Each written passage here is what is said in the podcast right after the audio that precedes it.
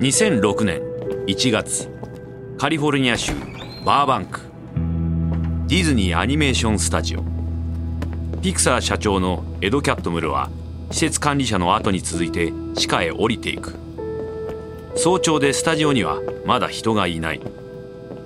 施設管理者がキャットムルをディズニーのアニメーターたちの作業場に案内する。このフロアでアニメーターが作業しています。役員は全員この建物の最上階です。キャットムルは通り過ぎながら机を覗き込む。個人の所有物もなく誰の机とわからないほど全てきれいに整頓されている。キャットムルはそれを見て不安になった。昨日ディズニーはピクサーの買収を発表した。その新しい契約でキャットムルとピクサーのクリエイティブチーフジョン・ラセターが低迷しているディズニーアニメーションスタジオの運営を任されることになった。そこでキャットムルは早速スタジオの状況を把握するためにやってきたのだ。ピクサーでは社員全員がワークスペースを自分の好きなようにカスタマイズしている。家族の写真やおもちゃや様々なものが置いてあるんだけどな。施設管理者は肩をすくめる。会社が違うんでやり方が違うってことじゃないでしょうか。キャットムルは納得できない。ここはクリエイティブの場所だ。観客が喜ぶようにアニメーターが物語に生命を吹き込む夢の工場のはずだ。しかしここには生命を感じられない。彼は再び施設管理者に聞く。冗談だろう？ここのアニメーターは自分のデスクをカスタマイズしたくないっていうのかい？そんなはずはない規則か何かで決まってるのか施設管理者は罰が悪そうにしているいえそんな規則はありませんただ実を言うとですねあなたが来る前に机を片付けておくように言われたんですよ。なんというか、少しでも印象を良くするために。キャットムロはさらに不安になる。ディズニーアニメーションはその場しのぎの印象を良くしようとして、かえって恐怖に支配されたスタジオだということを自ら明らかにしてしまったのだ。彼らは失敗を恐れるあまり、新しいボスが机の飾りを気に入らなかったらどうしようと心配している。この事なかれ主義が創造性を鈍らせ観客が感動する映画を作れなくなっているのではないだろうかフロアの中を進んでいくにつれてさらに現状の低迷を表すものが目に入ってくる圧迫感のある低い天井。管理職のオフィスの前にバリケードのように並べられた秘書のデスク。クリエイティブな判断のたびに管理職が二の足を踏む社風が容易に想像できた。しかしキャットムルはラセターと2人ならディズニーの硬直したスタジオを蘇らせることができると信じている。そしてディズニー復活が現実のものとなった場合ドリームワークスはライバルについていくためにシュレック以上のものが必要となるだろう。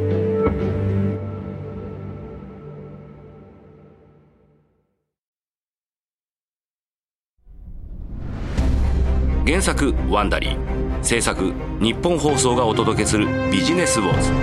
案内役は私春風亭一之輔です。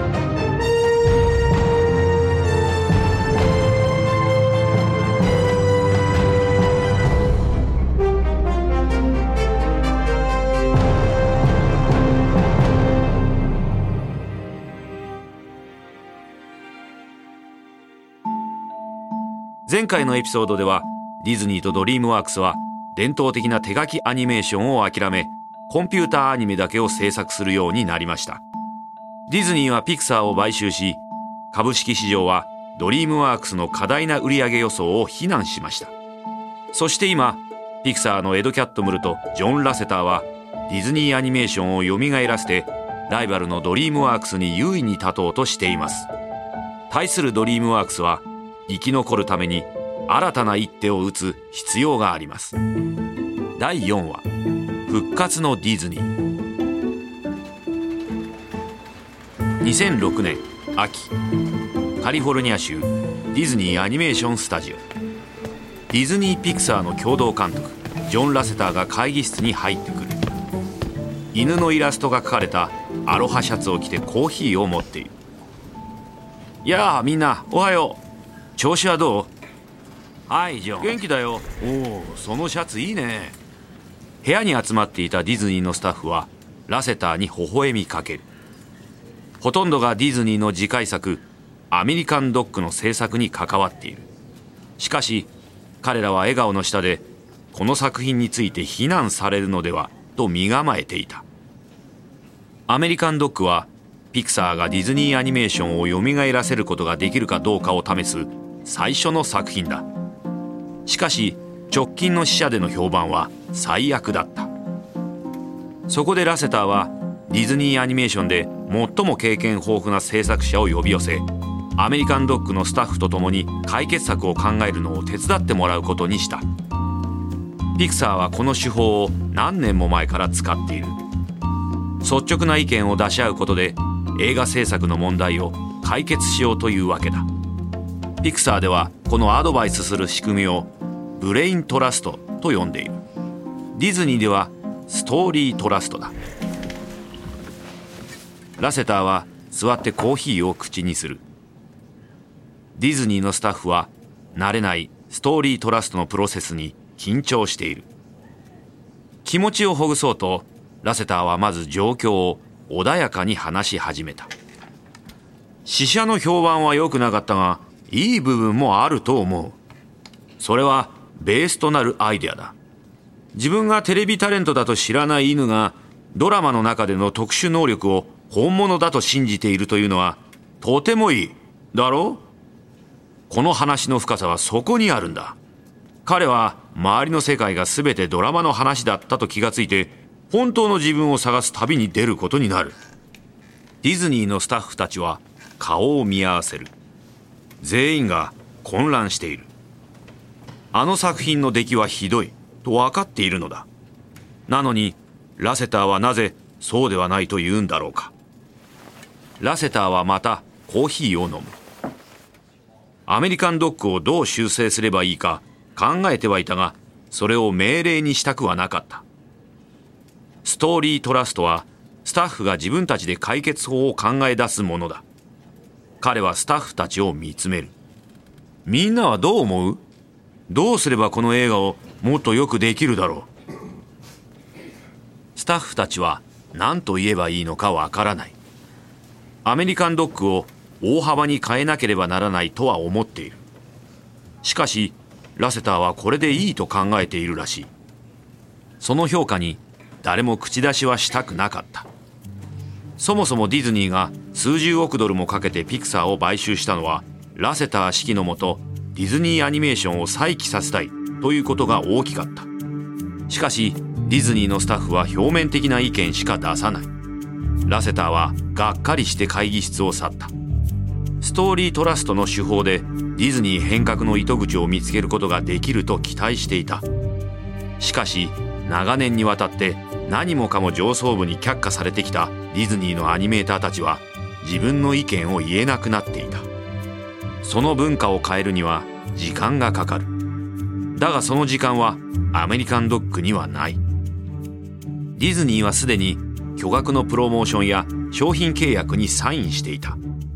アメリカンドッグの公開は2008年秋で遅れることは許されない。時間が迫る中ラセターは自ら指揮を執り全体的な修正を命令したタイトルは「ボルト」に変更18ヶ月で最初から作り直すことになった。しかし、ディズニーの中での問題は、ボルトだけではなかった。2007年6月27日、ノースカロライナ州ローリー、カーマイク15劇場。ロビーにいるディズニーの調査員が時計を見る。午後8時48分だ。彼女は同僚に向く。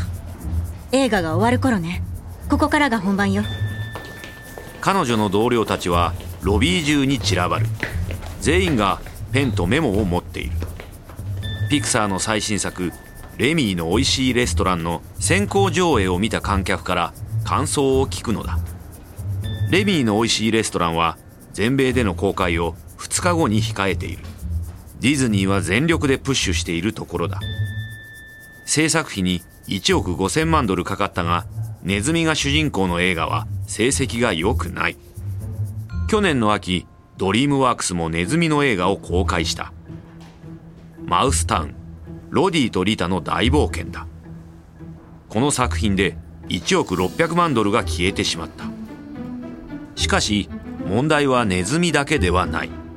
ほとんどのアメリカ人は作品のオリジナルタイトルであるラタトゥイユという料理を知らない。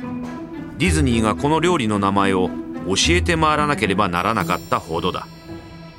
商品戦略も薄味だった。ピクサーの前作「カーズ」のおもちゃ売り上げは数十億ドルに上った。しかしレミーの美味しいレストランは商品化に向いていない。ディズニーはワインを売る計画を立てていたが未成年者の飲酒を助長するという批判を受けて頓挫してしまった。それだけでも悪い状況なのにドリームワークスの「シュレック3」が先月公開され今も観客が劇場に押し寄せている。そこでディズニーはレミーの美味しいレストランの先行上映を全米で数百回も開催し料理するネズミの物語を話題にしようとしていた。劇場のドアが開き観客がロビーにあふれ出てくる。その中に2人の子供を連れた家族がいた。面白かったな。本当ね。まさかネズミが可愛く見えるなんて。ディズニーの調査員はペンを片手に近寄る。あの失礼します。ディズニーの調査を行っています。少しお時間をいただいてレミーの美味しいレストランについて感想を伺えないでしょうかああ少しならいいよ。子供たちの寝る時間が過ぎてるからね。質問は2つだけです。まずこの作品は10点満点で何点でしたか？そうだな。9点かな。そしてお友達やその家族にこのレミーの美味しいレストランを勧めますか？もちろんだよ。僕ももう一度見たいぐらいだよ。調査員は微笑んだ。先行上映は成功したように思われた。しかしレミーの美味しいレストランの状況は厳しいものだった。批評家は絶賛しているが最初の週末興行収入は4700万ドル。ピクサー作品としては9年前の「バグズ・ライフ」以来最低の数字だ。アメリカでは散々な成績のレミーの美味しいレストランだが国外では大ヒットする。世界全体での興行収入ではモンスターズインクやミスターインクレディブルを抜くほどの勢いだ。しかしそれではドリームワークスを打ち負かしたことにはならない。この3年間ドリームワークスのアニメ映画はディズニーとピクサーの合計よりも高い興行収入を上げている。レミーの美味しいレストランをもってしてもその状況は変わりそうになかった。2007年ドリームワークスは2本のアニメを公開。シュレック3と B ムービーだ。この2本を合わせた興行収入は11億ドル。ディズニー・ピクサー連合はドリームワークスを3億ドル下回ってその年を終えた。しかしディズニーは2008年こそは風向きが変わってほしいと願っていた。6月ドリームワークスとピクサーはついに激突する。まずドリームワークスが先制攻撃をかける外見はとてもヒーローに見えないカンフーパンダの主人公ポーだ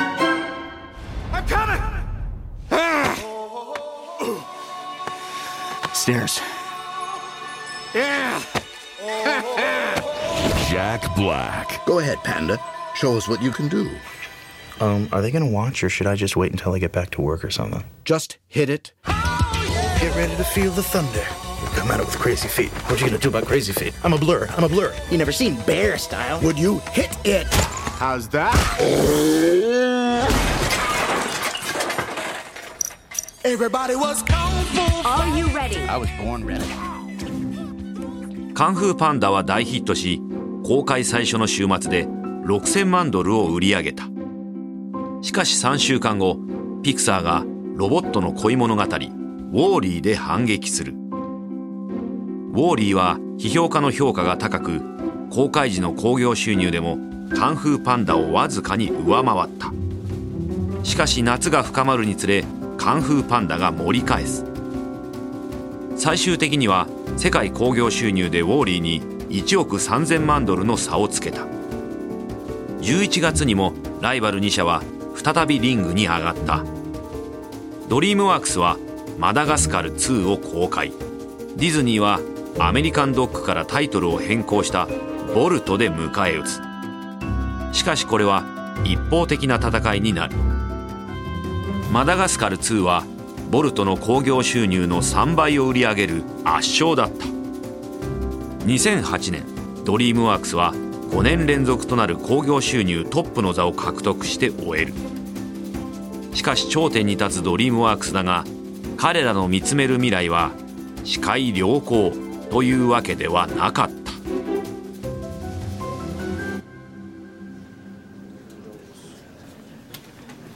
2008年の暮れカリフォルニア州グレンデールドリームワークススタジオ。試写室ではドリームワークス CEO のジェフリー・カッツェンバーグと映画館の経営者たちが重いプラスチックの眼鏡をかけてスクリーンを見ている。彼らはドリームワークスの次の作品「モンスター VS エイリアン」の試写に集まっていた。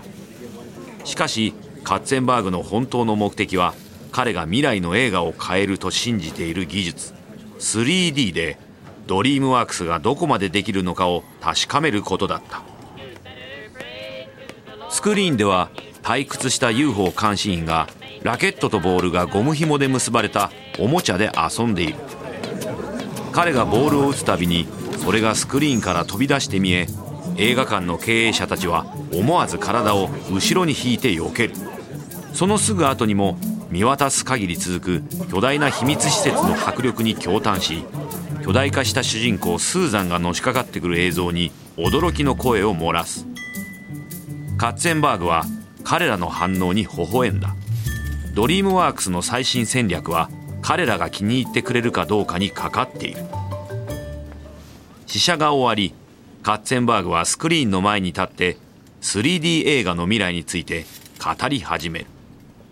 これまでの映画は観客を楽しませるのに五感のうち2つしか使えませんでした。耳と目です。3D はそれを変えます。映画がサイレントからトーキーにモノクロからカラーに変わった時と同じくらいの大きな変化です。年配の経営者の何人かは疑っているようだ。彼らは過去に2度短命に終わった 3D ブームを経験している。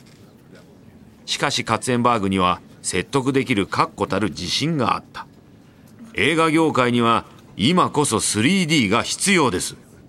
過去10年間で劇場の入場料売上は9%下落しました。これが続けばどれだけの映画館が生き残れますか？誰も答えられない。長期的な見通しが良くないことは皆分かっている。全てのエンターテインメントはインターネットによってリビングやポケットに移動している。オンデマンドの映画にアクセスする人間が増えれば増えるほどシネコンを満員にするのは難しくなる。カッツェンバーグはその解決策として 3D を提案しようというのだ。3D は観客を映画館に戻すと信じています。さらに入場料にも上乗せができます。3D を見るためならあと5ドル高くても払うでしょう。経営者の一人が遮る。映画館を 3D 対応にアップグレードするのは安くない。そのコストを吸収するためには 3D の大ヒット作を確実に出してもらうことが必要だ。ええ。そこで、モンスター VS エイリアン以降のドリームワークス作品は全て 3D にします。他のスタジオも我々に続くでしょう。ディズニー・ピクサーも 3D の制作をすでに始めています。3D 映画はもう作られているのです。次は映画館が準備をする番です。映画館の経営者たちは 3D に投資する考えに傾き始めていた。しかしカッツェンバーグは彼らにもっと早く決断してもらわなければならないと感じていた。DVD の売り上げが落ち込む中ドリームワークスにはその不足分を補う新しい収入源が一刻も早く必要だ。ディズニーと違いテレビチャンネルやテーマパークを持っていないのだ。そこでカッツェンバーグは映画館に 3D 導入を促せばドリームワークスの収益を増やせると考えていた。モンスター VS エイリアンは観客が果たして 3D に料金を払うかどうかの初めての大事なテストとなる。もし席を埋めることができなかったらドリームワークスはそれこそモンスター級の莫大な損失を出すことになる。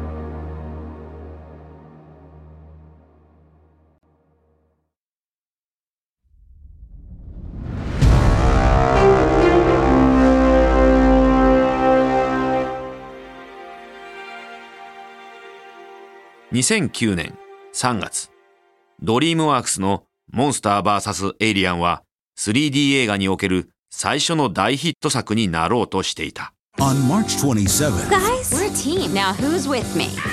only one movie has an alien problem We're gonna take that alien down.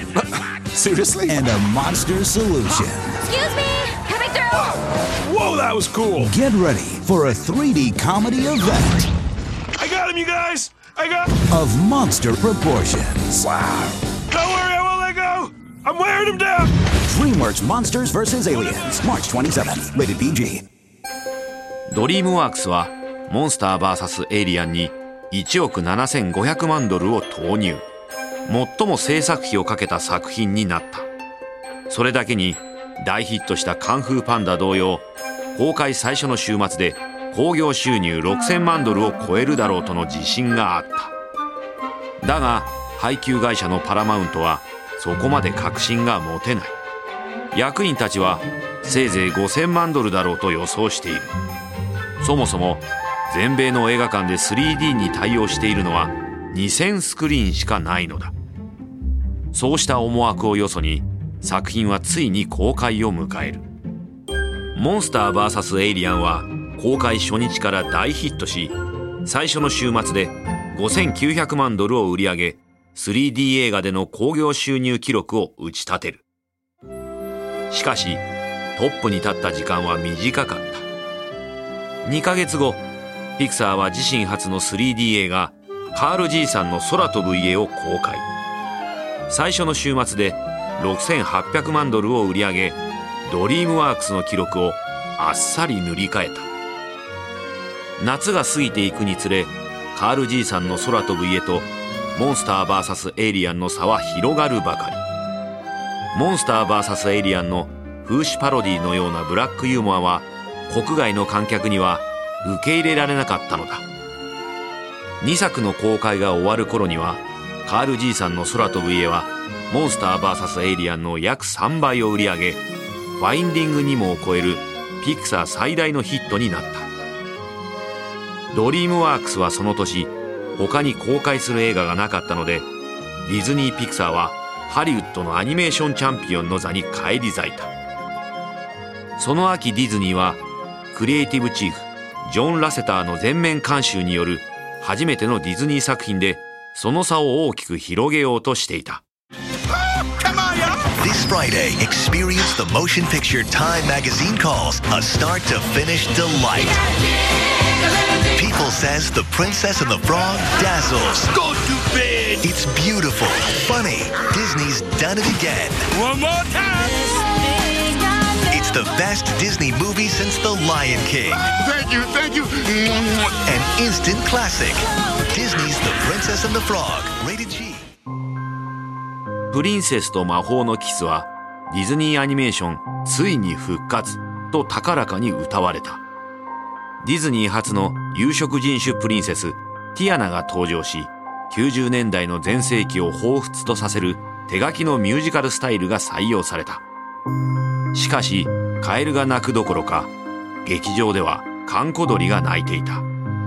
公開最初の週末プリンセスと魔法のキスが稼いだのはたったの2500万ドル。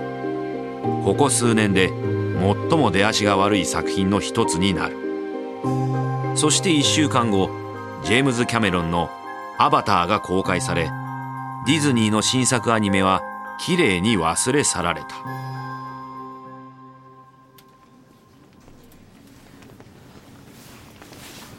2010年初頭カリフォルニア州バーバンクディズニーアニメーションスタジオ。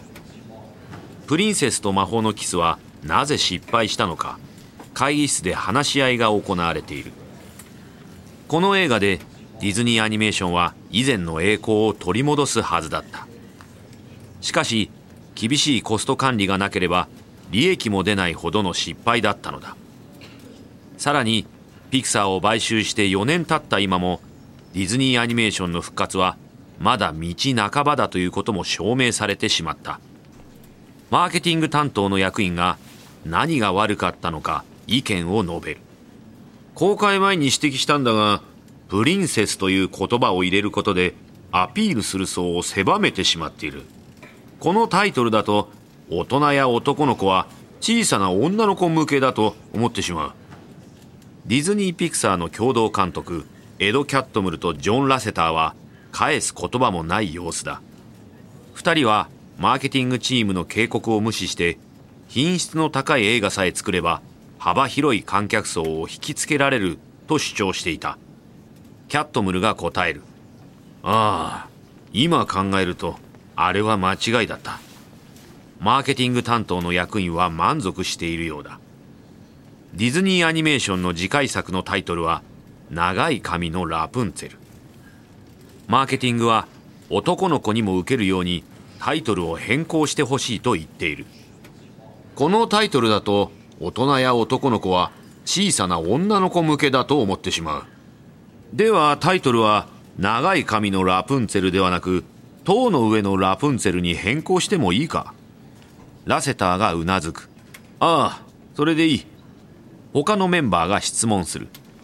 プリンセスと魔法のキスをミュージカル仕立てにしたのが間違いだったのでは？最近のアニメではほとんどやらない。なんていうか90年代風になってしまった。ラセターは首を振る。いやミュージカルアニメは今でも受けると思う。ディズニーアニメーションのゼネラルマネージャーアンドリュー・ミルスタインが口を挟む。私もそれには賛成だが手書きアニメの手法を取ったのは間違いだと思う。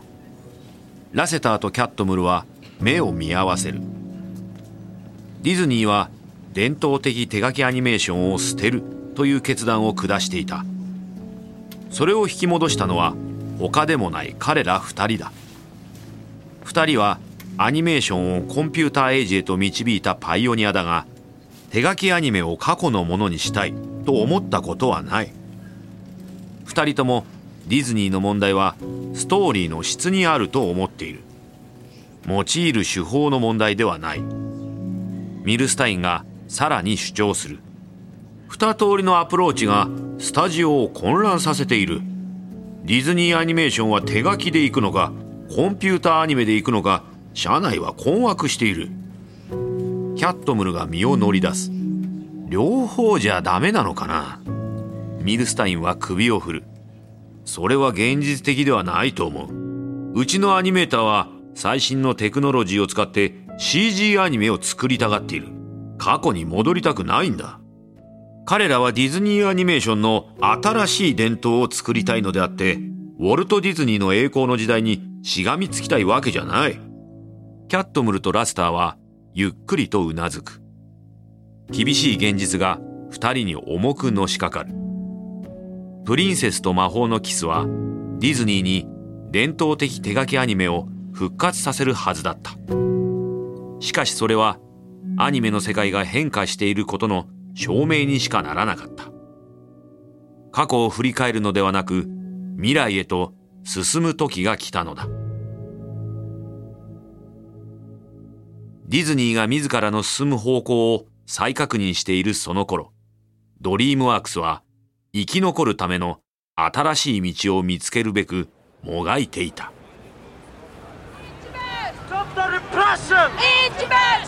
2012年2月ロサンゼルスダウンタウンの JW マリオットホテルの前。数百人がチベットに対する中国政府の弾圧に抗議している。彼らが抗議の声を届けたいのは習近平国家副主席だ。しかし彼はホテルの中。カリフォルニアの政治家たちとジョー・バイデン副大統領主催の歓迎昼食会に出席している。習近平副主席はさまざまな貿易関係について話し合うために訪米しており今日は重要な発表がある予定だ。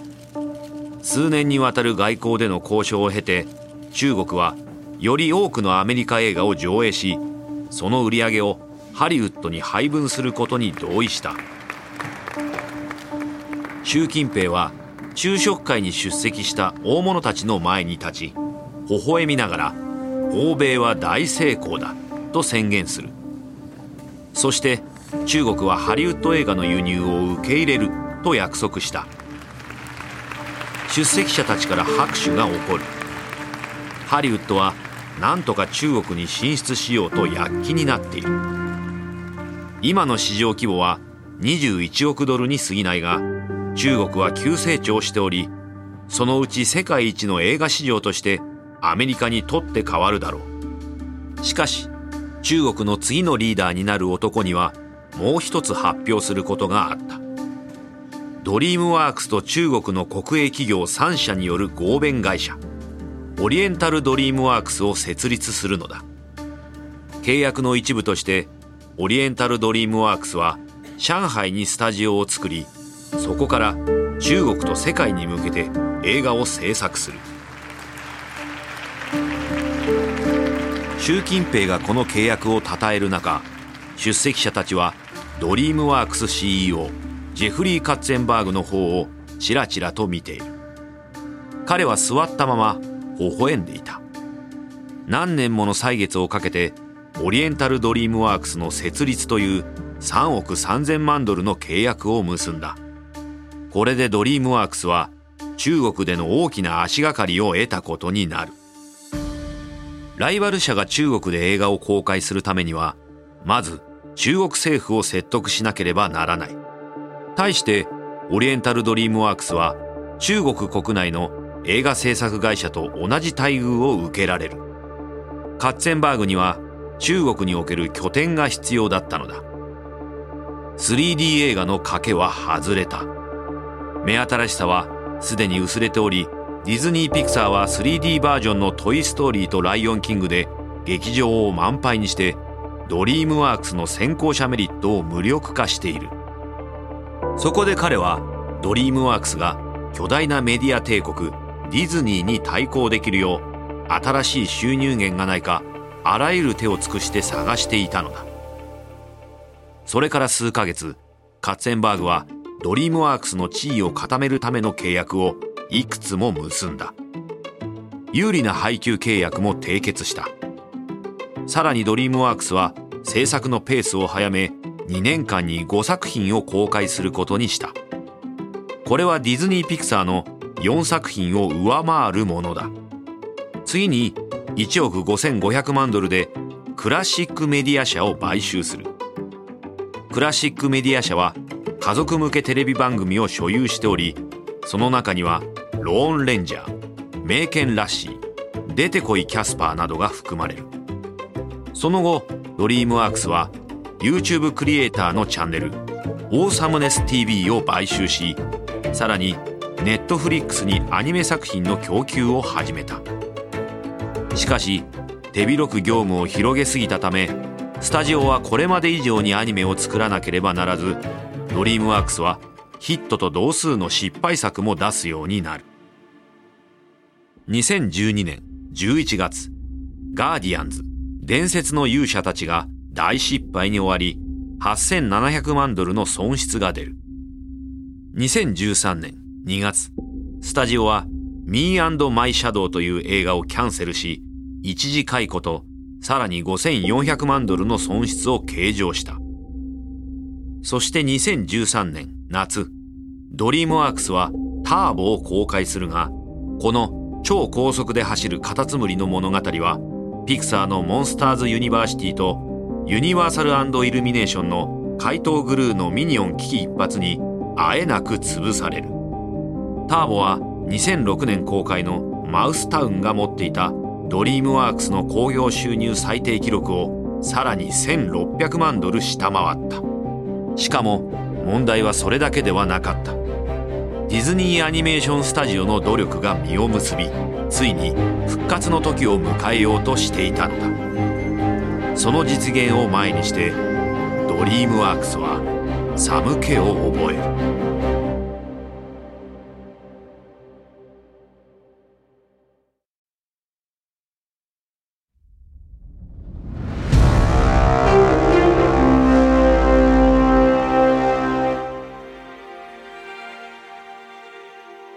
2013年年末まるで世界中が同じ歌を歌っているようだ。曲名はレッド・イット・ゴー。ディズニーアニメーションの新作アナと雪の女王のテーマ曲でどこへ行っても聞こえてくる。ありのままのと歌う人々のビデオが途切れなくインターネットに溢れ出てくる。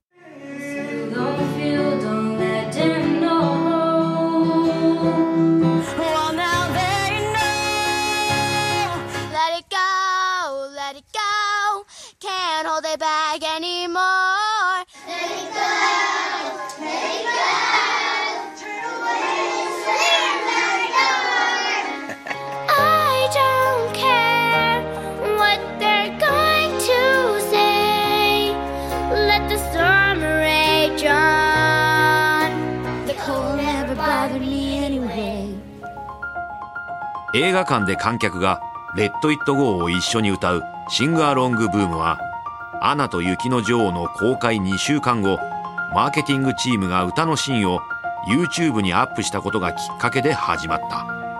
この流行に触発された動画が投稿されるたび「アナと雪の女王」のチケットが売れてゆく。2014年1月には「アナと雪の女王」はライオンキングが持っていたディズニーの興行収入最高記録を塗り替えさらに騒ぎは大きくなっていく。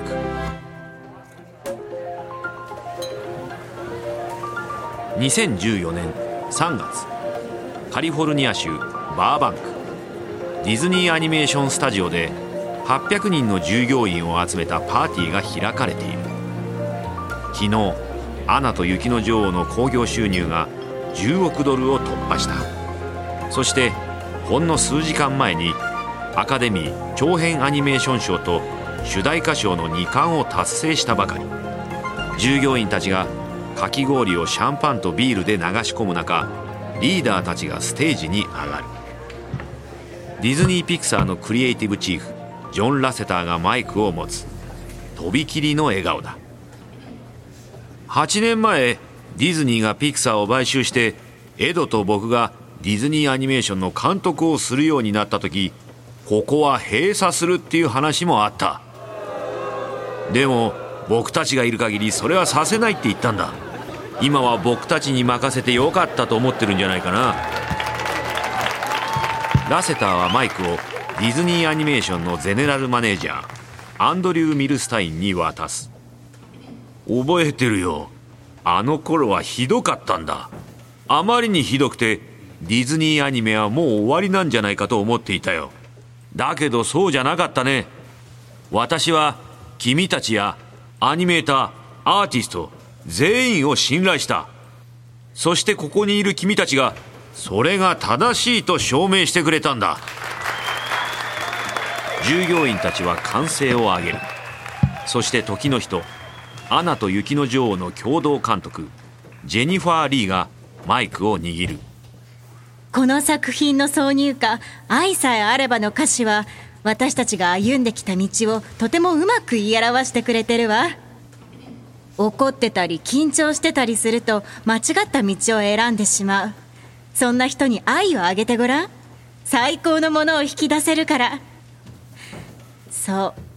これが私たちのスタジオに本当に起きて最高のものを引き出してくれたのよ。拍手と歓声が湧き上がる。1994年にジェフリー・カッツェンバーグが去って以来初めてディズニーアニメーションはかつての活気を取り戻していた。2014年の夏までに「アナと雪の女王」の興行収入は12億ドルに達しアニメ史上最高記録を樹立した。ディズニーアニメーションが上昇する一方2つのライバル社は下降線をたどっていた。2014年のピクサー作品はアーロと少年の予定だった。しかしこれには大きな問題があった。ストーリーがいまいちなのだ。だがラセターはピクサー成功の立役者。さらにディズニーアニメーションの復活まで成し遂げた天才だ。彼に意見できる人間などいなかった。アーロと少年の問題に彼自身が気づいた時には公開を2015年の暮れに伸ばして修正するしか方法がなくなっていた。しかし2015年はピクサーにとってさらに悪い年になった。2015年6月インサイドヘッドは興行収入ランキングのトップにならなかった初めてのピクサー作品となってしまった。そして11月の感謝祭直前。アーロと少年はようやく劇場公開となったがやはり評判は今一つでチケットの売り上げも芳しくない。ピクサー初めての挫折だった。しかしドリームワークスも多くの問題を抱えていた。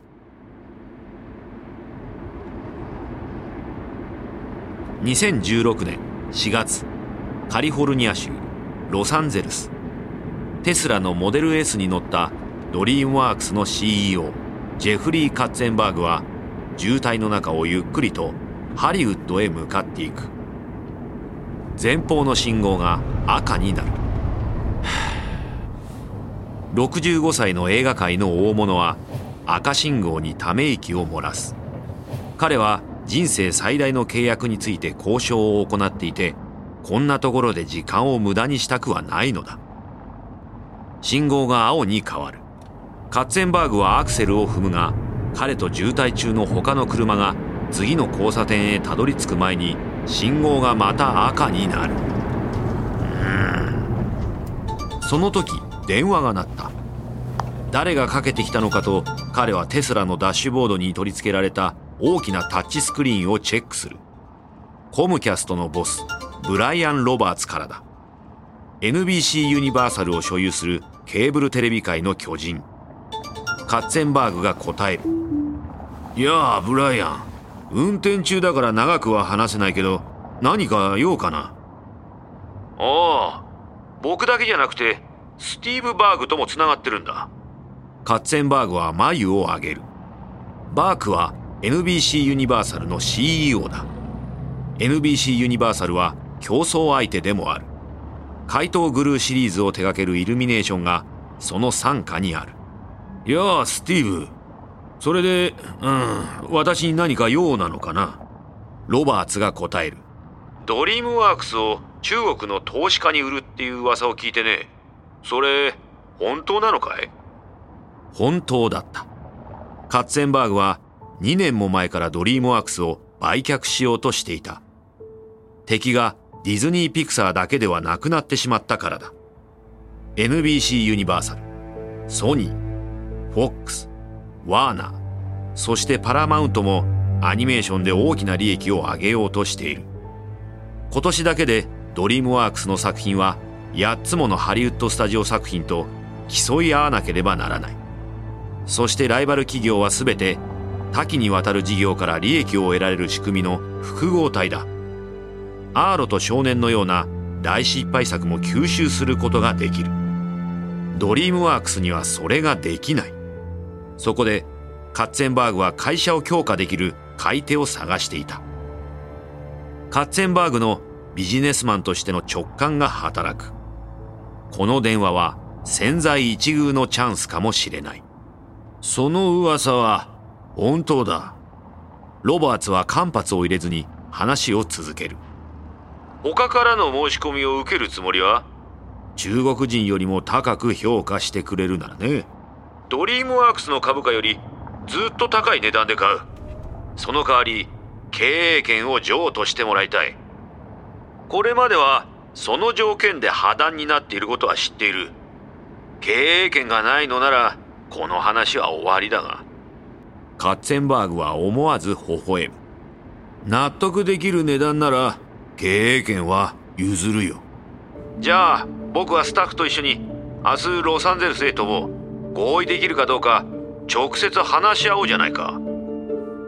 その週末コムキャストとドリームワークスのトップはホテルのスイートルーム弁護士事務所ドリームワークススタジオそしてカッツェンバーグが所有する豪邸と場所を変えながら交渉を続けついに契約をまとめ上げた。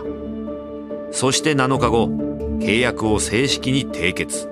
コムキャストは38億ドルをかけてドリームワークスを NBC ユニバーサル傘下の2つ目のアニメーションスタジオとした。カッツェンバーグには4億ドルが支払われアニメーション業界での30年にわたるパワープレイヤーの役目がここに終了した。その30年の間にカッツェンバーグはアニメーション業界の力関係に多大な影響を与えた。ディズニーアニメーションを90年代の大成功へと導きピクサーを大ブレイクさせドリームワークスでディズニーの牙城を崩した。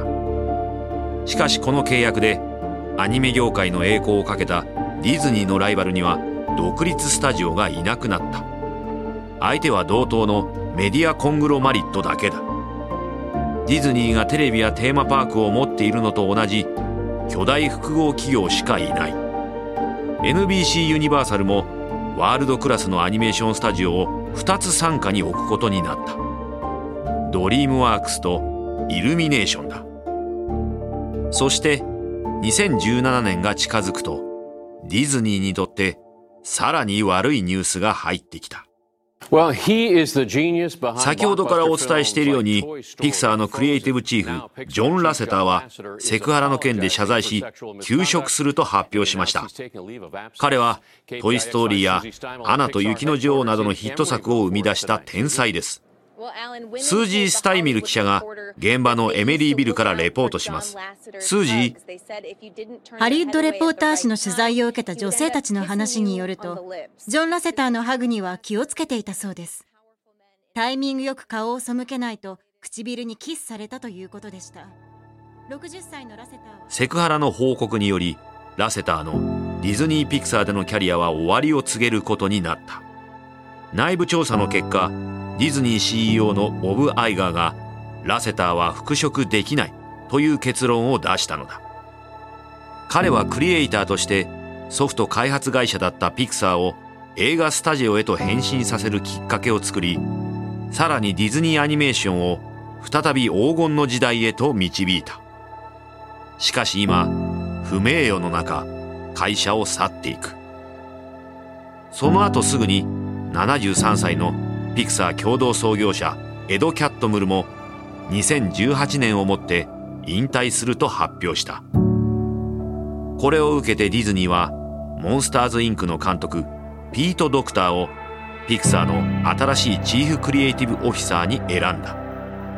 そして「アナと雪の女王」の共同監督ジェニファー・リーはディズニーアニメーションのクリエイティブチーフに就任した。一つの時代が終わる。コンピューターアニメを作った者たちは去った。しかしジェフリー・カッツェンバーグエド・キャットムルジョン・ラセターそしてスティーブ・ジョブズのレガシーは生き続ける。彼らは共にアニメーション映画をコンピューターの時代へと導き「トイ・ストーリー」「シュレック」に始まり「アナと雪の女王」カンフーパンダに至るまでの数々の名作を生み出した。それはその時代を生きる全ての子供たちの記憶に確実に残ったのだ。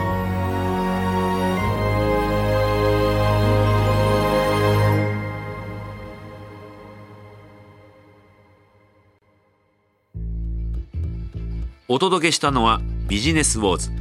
ピクサー対ドリームワークスのシリーズ最終話です。ストーリー中のお聞きいただいた会話についてですが私たちには当時の正確な会話を知ることはできませんができる限りのリサーチに基づいて構成されています。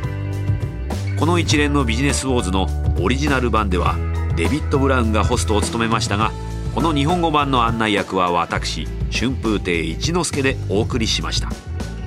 脚本トリスタン・ドノバ。声の出演北川里奈。シニアプロデューサーおよび編集長カレン・ロー。編集および制作エミリー・フロスト。サウンドデザインジョッシュ・モラレス。プロデューサーデイブ・シリング。柴田修平。マネジングプロデューサータンジャ・シグペマット・ギャント。エグゼクティブプロデューサージェニー・ローワー・ベックマン。そしてマーシャル・ルーイによりワンダリーのコンテンツとして制作されました。翻訳春山陽子。日本語版制作シャララカンパニー。日本語版プロデュースおよび監修。ニッポン放送でお届けしました。